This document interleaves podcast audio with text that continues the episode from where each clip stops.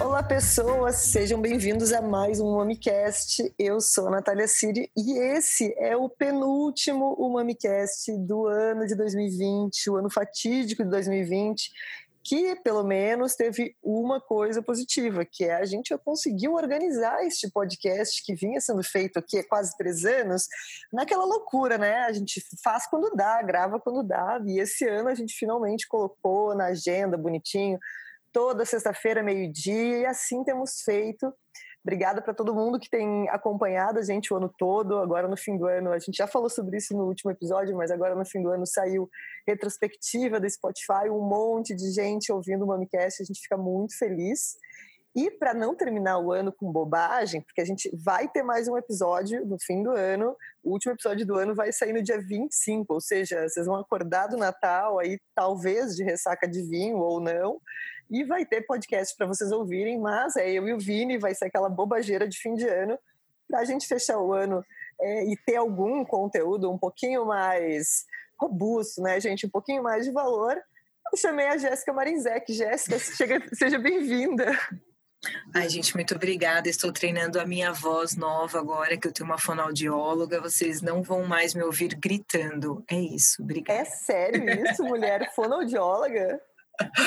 ah, eu tô muito fina, gente. Olha, 2020 está acabando e aí eu tomei a, a, a, coragem de procurar uma fono, porque é, eu mesma me ouvia e me incomodava com alguns sons da minha voz. Obviamente que a minha voz não tá é, Renata Vasconcelos, Jornal Nacional ainda, mas o objetivo é dar aquela suavizada, né? Dar aquele, aquele tratamento mais aveludado, né? Pensa que é só tanino que te, toma esse tratamento tratamento? Não, a voz também. Vou, vou pegar uma barrica aqui para tratar essa voz.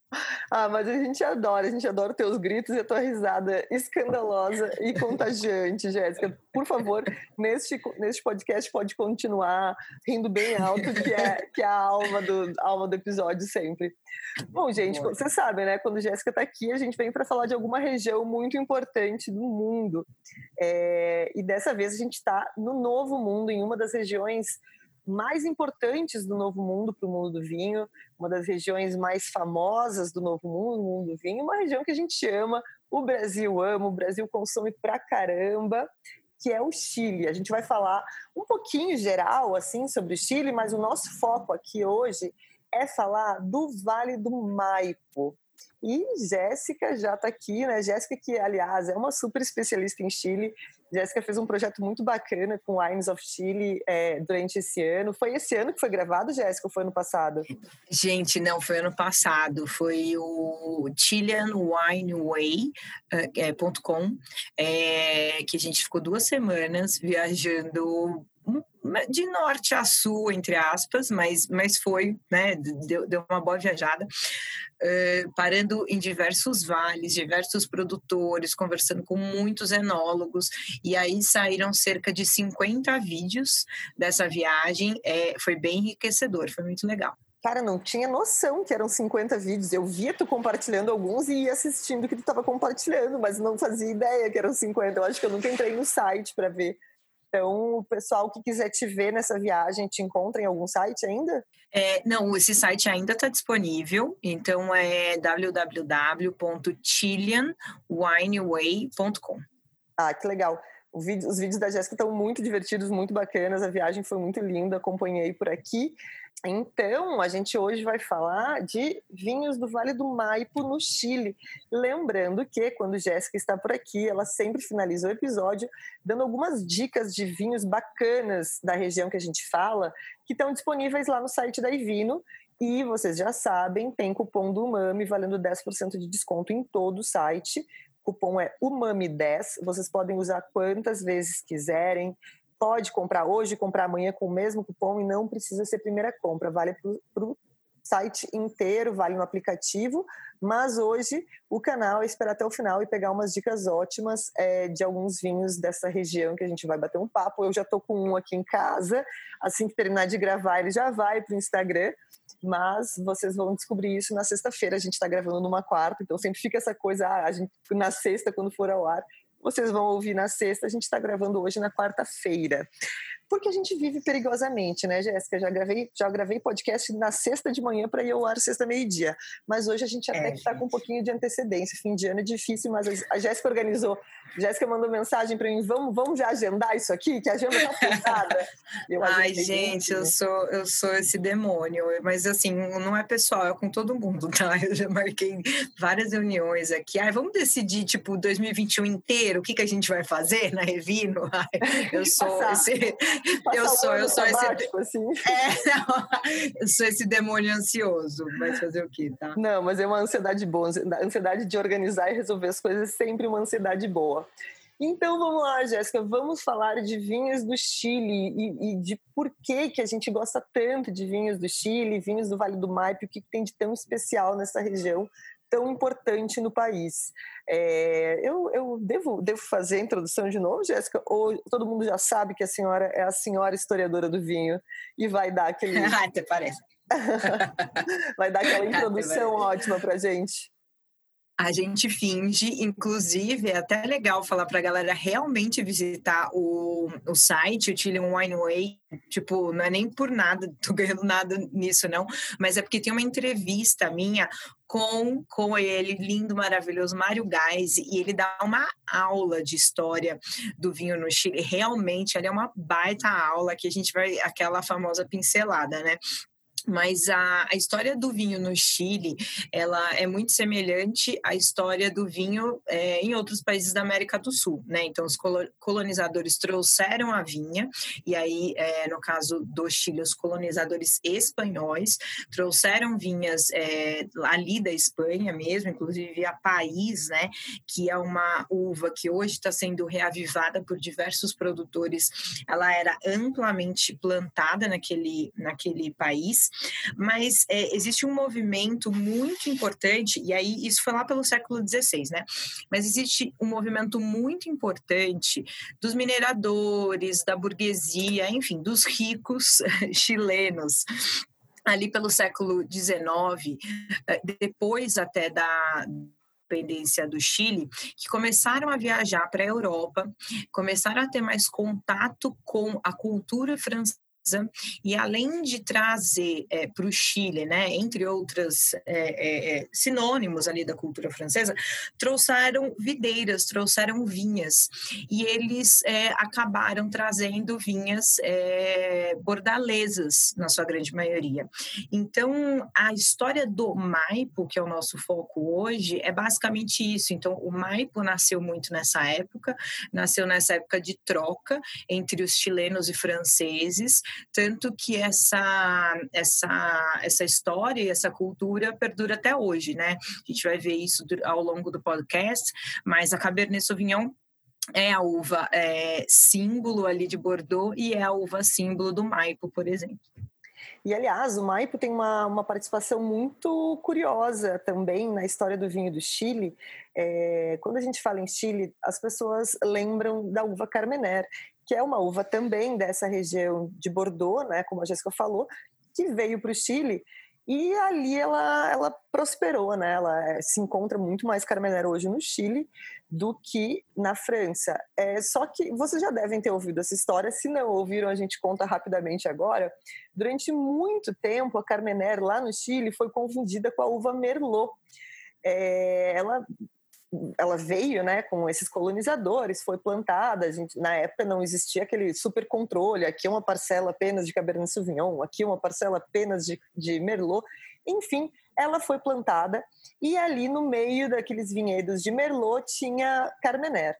E durante muito tempo, os chilenos, muito tempo mesmo, gente, a gente está falando de recente, assim, estavam comercializando uh, vinhos com essa uva, uh, informando que era Merlot.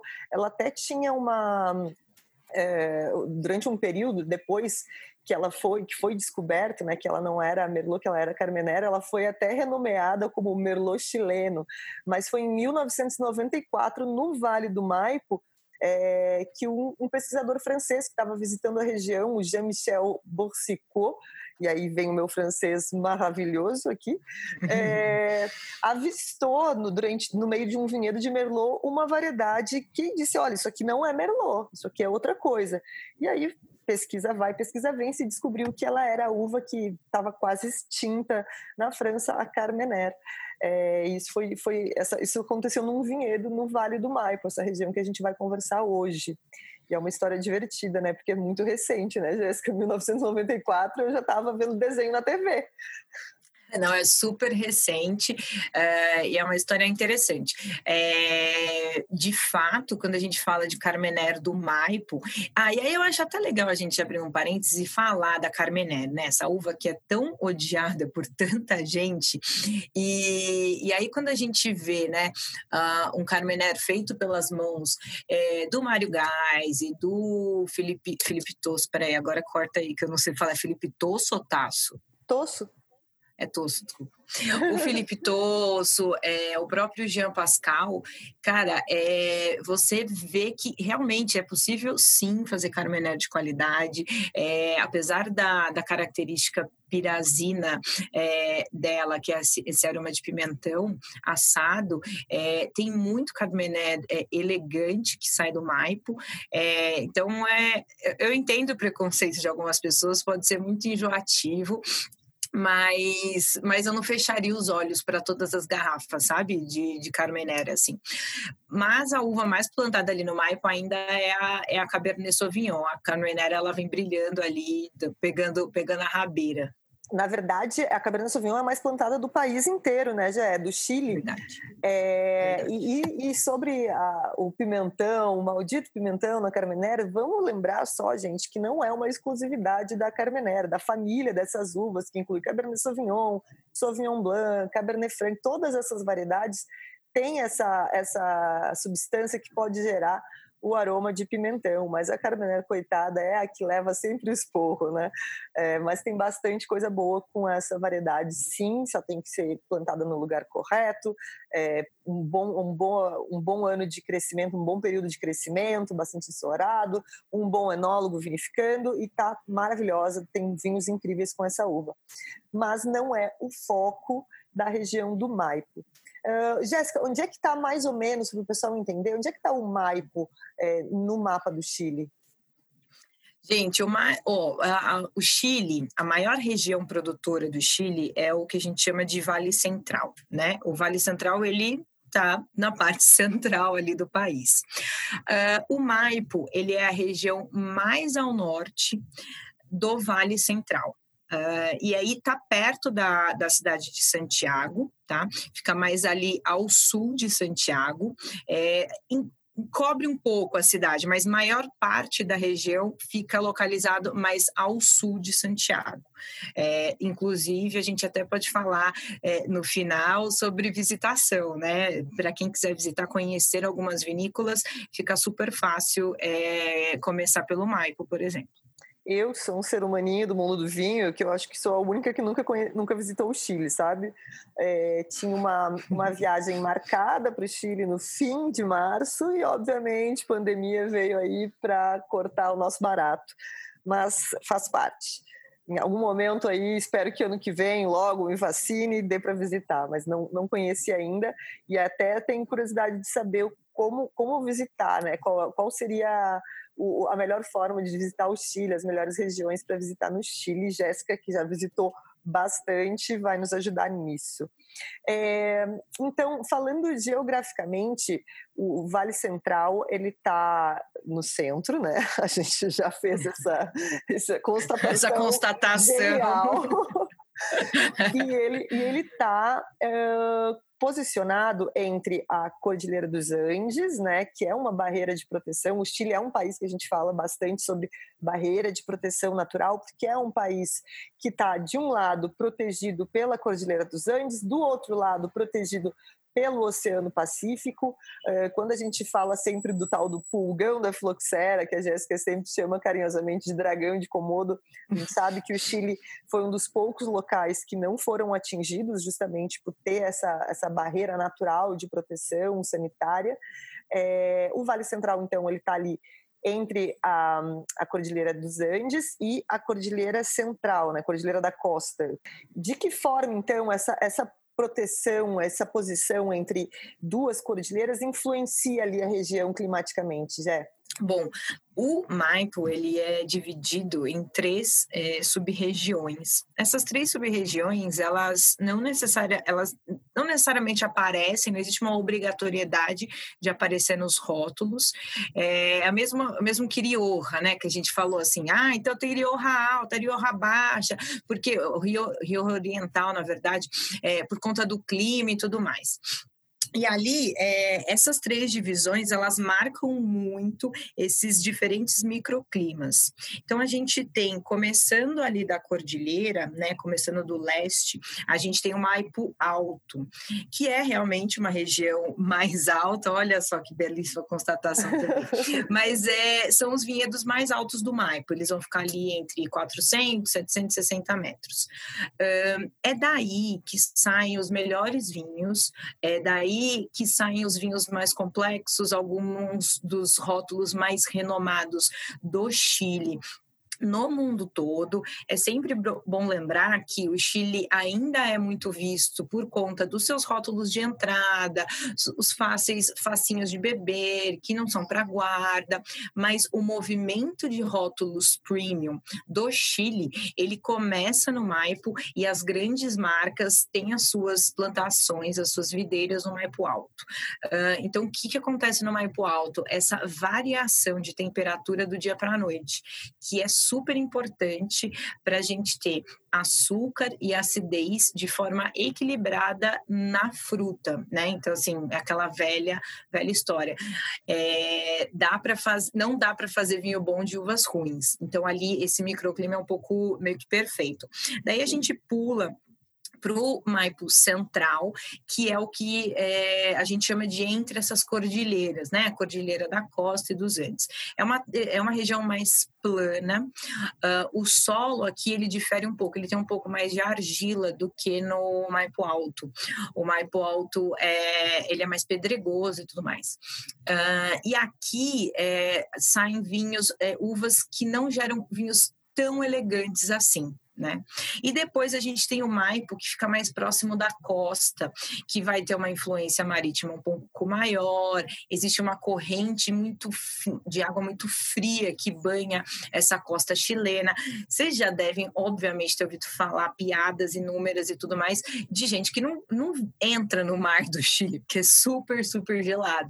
Uh, e aí Nesse Maipo, mais próximo à costa, a gente tem produção de alguns vinhos é, também um pouco mais é, elegantes, por conta desse clima um pouco é, mais frio, e também a gente vê uma produção maior de brancos. Quando a gente fala em porcentagem, 85% do vinho que sai do Maipo é tinto. E aí depois a gente tem uma produção de brancos e rosés, eu vou te falar, eu nem tenho essa porcentagem. Quando eu olhei os números para falar, inclusive aqui, estava assim: 85% tinto, 15% branco. Falei, cara, tá, mas cadê o rosé? Não pode ser isso, assim, né? Uh, mas é mais ou menos é, dessa forma que funciona a produção. E já que tu mencionou essa produção de vinhos brancos, quais são as principais uvas que se destacam nessa região? Então, é Cabernet Sauvignon rainha absoluta, assim, ela é metade, metade, mais da metade da produção, da plantação. Depois a gente tem Merlot com a segunda, é, e depois engraçado que a Carmen, ela, pelo que eu vi de ontem, fazendo uma pesquisa bem rápida, ela aparece em quinto lugar. Mas a gente vai ter Sirra, a gente tem ainda, apesar de não ser muito falado e comercializado, a gente tem uma produção grande de país, da uva tinta país, ali no Maipo. Uh, rolou um movimento é, em, em alguma época de replantação, né? Então, tirar a país para plantar mais Cabernet Sauvignon, mas ela ainda é bastante presente lá. E aí, quando a gente fala de Costa, meu, a gente fala um pouquinho de tudo, né? Chardonnay, Sauvignon Blanc, mas é, lembrem-se que a grande expressão ali nos vinhedos é de Cabernet Sauvignon mesmo. Quando a gente está falando, então, é, de vinhos do Vale do Maipo, é, qual é a diferença básica que a gente vai encontrar? Vamos, vamos pegar o tinto, então. Tinto é o principal uh, estilo produzido na região. Quando a gente pega um tinto do Vale do Maipo mais de entrada e um tinto mais premium do Vale do Maipo, qual é a principal diferença que a gente vai sentir na hora de provar um vinho desses? Boa, eu acho que a, a principal diferença é, é, no uso da madeira, para ser bem sincera, porque os vinhos premium do Maipo, os produtores, é, essa é uma região de bastante investimento é, de produtores franceses também como eu falei, ao longo do tempo. Uh, então, essa galera trouxe muito. Né? A gente vai ver em vinhos mais premium esse uso de madeira nova. Uh, então, a gente vai ter esse toque de, de baunilha, é, madeira, uma mistura de madeira americana madeira francesa, eles vão ser elegantes, taninos mais é, é, não gosto da palavra suave, né? Mas taninos é, mais macios em boca, vinhos mais complexos, aromas primário, secundário, terciário, é, toque lado, fruta negra madura no nariz, acidez na medida para equilibrar essa potencialidade. São vinhos potentes. Esses vinhos premium do Maipo, eles são vinhos potentes, são vinhos que precisam de um decanter, são vinhos que podem durar 10, 20, 30 anos, tem essa capacidade, mas a fruta madura, ela é muito importante. E às vezes até rola essa mescla, eh, esse blend de uvas de diferentes sub-regiões do Maipo para trazer esse equilíbrio, muito mesmo, muito semelhante com o que acontece em Rioja. Quando a gente fala dos vinhos é, mais de entrada do Maipo, essa madeira é, cara, digamos assim, ela não vai estar presente, né? É, às vezes também nem, nem existe essa madeira. Então a gente vai ver um vinho com é, pouca complexidade de aroma, a gente não vai ter esse toque de charuto, é, de caixa de charuto, de folha seca, nada disso. É muito fruta, muito, muita flor, às vezes alguma especiaria é, e vinhos para serem tomados jovens, né? Então até cinco anos, mais ou menos. É, essa é um pouco a diferenciação. Uma, uma característica que eu acho muito interessante, não tem especificamente a ver com o que tu estava falando, mas vai me surgindo é, memórias aqui, que eu acho muito legal do Chile, é que por ser um país de clima mais seco, é, é, um país que consegue fazer uma produção um pouco mais sustentável, porque a gente sabe que um dos maiores problemas, um dos problemas mais comuns que a gente encontra em vinhedo, eles são causados pela umidade, é, é, doença fúngica, etc. E o Chile é um país muito mais seco, então é, tem uma facilidade muito maior dos produtores utilizarem menos defensivos no vinhedo, existe uma facilidade um pouco maior da produção de orgânicos e esse tipo de, de produção um pouquinho mais sustentável, focada na natureza, que a gente às vezes não encontra em outras regiões, não por má vontade, mas por dificuldade mesmo em relação ao clima, né? Lugar úmido é muito difícil mesmo de fazer isso, e o Chile tem um pouquinho dessa vantagem. É, é, diferente de Bordeaux, que é super úmido, super, né? né? É, essa, essa é uma grande dificuldade, e, e, ali não, isso, isso é bem verdade, Nath. E é um país que tem que investe bastante em tecnologia, né? Principalmente nessa região do Maipo, que tem produtores mais renomados, é uma região um pouco mais premium, produtores já têm mais dinheiro também para investir em tecnologia, então a gente vê, apesar da produção existir há muito tempo, é, a, ela está cada vez se tornando mais tecnológica, mais, é, tem mais investimento em pesquisa, e isso faz com que cada vez mais os vinhos chilenos, na verdade, eles é, na América do Sul foram alguns dos primeiros a ganhar destaque mundial, né? O mundo inteiro conhece. Eu lembro quando eu, eu morei, morei fora, eu tinha o quê? 21 anos, eu não bebia vinho, gente. Eu, eu, eu, bebia vinho porque eu bebia álcool. O que tivesse, a gente estava bebendo. E eu lembro de, uhum. de encontrar em mercadinhos, isso na Inglaterra, eu sempre, sempre tinha vinho chileno. O que tinha da América do Sul era do Chile. É, e no Brasil a gente encontra bastante, muita gente é, começa a beber vinho bebendo vinho chileno mesmo, porque a gente encontra com muita facilidade em qualquer lugar que a gente vai, supermercado, loja especializada, é, empório, sempre tem algum vinho bacana do Chile em diferentes faixas de preço. Então, é, o Brasil tem, acaba tendo um carinho mais especial, porque eu acho que muita gente que começou a beber vinho uh, já teve contato com o vinho do Chile. Eu não conheço gente que, que já tenha bebido um vinho na vida que nunca tenha bebido vinho do Chile, né? Tu conhece alguém, Jéssica, que nunca tenha provado não, nada não do conheço. Chile? Impossível. Não né? conheço. E, e, e, a minha história com o vinho começa também com o vinho chileno, né? Esse é um dos motivos que eu não falo mal da Carmener, é, porque eu sempre tomava muito Cabernet Sauvignon do Chile, esse foi o começo da minha, da minha vida é, vinícola, né? Minha vida do vinho. E aí, uma vez, eu fui tomar um Carmener, e aí eu falei, cara, mas que aroma de pimentão é esse que eu tô sentindo nesse vinho? Eu pensava assim, mas não pode ser. Por que, que no Cabernet Sauvignon esse negócio não tinha? Então, assim, foi a Carmener que despertou meu interesse de estudar o porquê dos aromas do vinho, assim.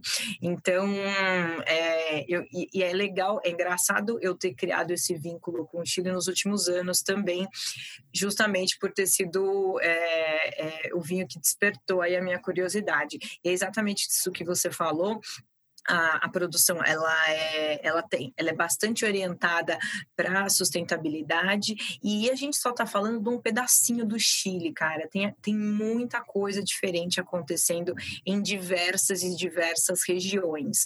É, esse, esse é o estilo do, do Maipo, que o Maipo é, lançou para o mundo e o Maipo vai continuar desenvolvendo, porque no final das contas é, são poucos dentro do mundo do vinho, a gente está falando de, sei lá, 150 anos de produção, nem sei, gente, é, é, é, pou, é pouquíssimo tempo uh, de produção. O Maipo ainda está se desenvolvendo e vai se desenvolver muito mais nesse estilo de tintos. Mas se a gente olhar para o Chile, tem tanta coisa mais ainda rolando, é muito bonito de ver esse movimento e são regiões, como o Chile é um país é, comprido, né, um país estreitinho e comprido, as regiões elas estão dispostas ao longo do Chile e elas são muito diferentes entre si, pequenas regiões. Toda hora surge uma pequena região que a gente não conhece, é, uma uva antiga que está sendo resgatada. A Jéssica mencionou a País. País é uma das uvas que eu mais gosto de tomar. Para quem nunca provou, a País é uma uva tinta uh, bem levinha, bem frutadinha. Para quem gosta de vinho tinto mais fresco, é, mais vinho de sede, é sempre uma ótima opção e, e, é engraçado porque tem esse nome país, né? Quem não tem muita intimidade pode ficar pensando o que isso quer dizer. É o nome da uva mesmo. Na Argentina ela leva outro nome mas é, esse resgate dessas vinhas mais antigas que foram abandonadas, dessas variedades antigas, é, produtores de vários estilos, tem grandes, produtor, grandes produtores super tradicionais, tem produtores super inovadores, tem produtores mais no estilo fazendeiro, eu piso na minha própria uva, eu, eu esmago com a mão, enfim tem muita coisa diferente saindo do Chile. Então a gente está só pincelando aqui uma regiãozinha pequena, mas se a gente fosse falar do Chile, a gente inclusive teve que filtrar e falar de uma região só, porque senão tinha muita coisa para falar num episódio só e a gente ia passar por cima de muita coisa, vocês iam querer matar a gente. Então talvez a gente uhum. faça uma outra coisa sobre outra região do Chile mais para frente. Hoje é dia de Maipo. Jéssica, e quando a gente fala de enoturismo, mencionou ali no início que a região do Vale do Maipo ela fica em torno de Santiago, fica em torno da capital. Então eu acredito que deve ser uma região muito bacana para o visitante, que não é aquela região super distante, super difícil de chegar. Uma região fácil né, de fazer enoturismo. Então conta para a gente o que, que a gente pode fazer lá de enoturismo. Gente, tem é, bastante, bastante coisa mesmo. A ideia é você imagino que as pessoas é, ficarão em Santiago, né? Uh, perto de Santiago, é, a gente tem a própria Contitouro, que é uma opção de viagem, viagem é, tem várias atividades ali dentro da Contitone, então você pode escolher as visitas que você quer fazer. Uh, eu sempre, sempre indico dá uma olhada nas vinícolas que você quer visitar, marca a sua visita antes, Porque alguns lugares eles podem até ser, ter cerca de 80 quilômetros de distância e o, o, o trânsito no Chile, cara, não é brinquedo. Ah, mas eu sou de São Paulo, eu sou do Rio de Janeiro, tô acostumada. Gente, não é brinquedo, tá? É, você pode ficar preso numa rodovia horas e horas. Então, liga para a vinícola, marca, arranje o teu transporte, seja com a vinícola, seja alugando um carro. É fácil ali de se movimentar mas, é, mas você pode ficar preso. Uh, uma, uma coisa que me veio à cabeça é sempre lembrar de deixar um espaço na sua mala para trazer vinho, que você vai trazer vinho, tá? É, e vinhos e apesar do Chile não fazer parte do, do Mercosul, existe um acordo é, internacional que você pode levar até quatro garrafas de vinho com você dentro da aeronave. Isso aqui é palavra de ex-comissário de bordo também. Então, é, anota essa dica, você pode levar é, é essas garrafas, mas, enfim, tem também passeios outros de, de, de bike, tem bastante coisa para fazer. Mas dá uma olhada nessas vinícolas antes, já falei uma aqui, tem outras lá, e, e marca essa visita direitinho. Eu sugiro até duas vinícolas por dia, porque senão fica bem cansativo mesmo. E, claro, né? Se a gente vai para uma região vinícola, a gente vai beber vinho, o que, que a gente vai comer no Maipo, Jéssica? Tu que já visitou, o que, que é tradicional lá? Para acompanhar vinho? Cara, você sabe que essa até é uma pergunta que é uma vergonha. Eu não vou saber responder algo tradicional do Maipo.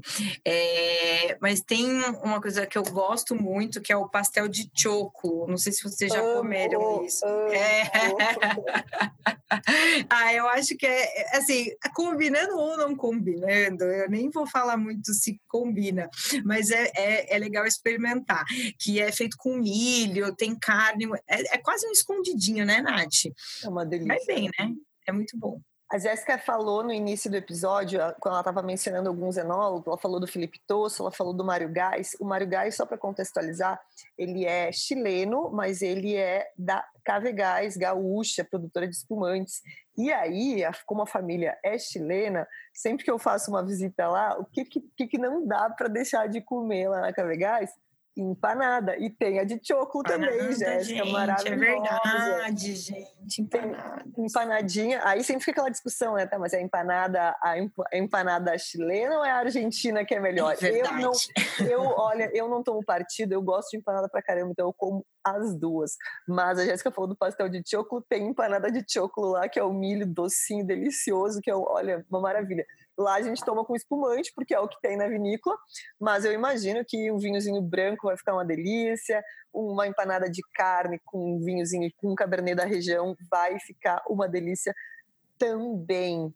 Jéssica, agora por favor, por favor, vamos lá. Eu tô com uma garrafa na mão, mas vai lá. Conta pra gente o que que o que, que recomenda pra gente da Ivino dessa região do Vale do Maipo. Bora. É, bom, a gente tem um vinho exclusivo é, no site da Evino, aliás, um, um, produtor que é o Jean Pascal. O Jean Pascal é, é francês, começou a sua carreira ali em Bordeaux, mas desenvolveu nos últimos, na última década, mais de uma década, um excelente trabalho ali no Maipo. A gente tem cerca de três rótulos é, do Jean Pascal no nosso site, mas eu queria, obviamente, indicar um Cabernet Sauvignon, né? Então, é, a gente tem o Jean Pascal Penhalolén, Cabernet Sauvignon 2017, ali do Maipo. Uh, na verdade, ele tem mais Cabernet Sauvignon, tem um pouquinho ali de, de Merlot também, mas a, a, é majoritária a presença da Cabernet. Uh, estagiou em barricas de carvalho antes de ir para o mercado. É um vinho bastante complexo. Tem toda aquela pegada que a gente comentou, assim, muita intensidade de fruta, de especiaria, uh, de caixa de charuto, é, bem intenso intenso, harmonizaria com uma boa carne ou com legumes refogados assim durante muito, muito, muito tempo.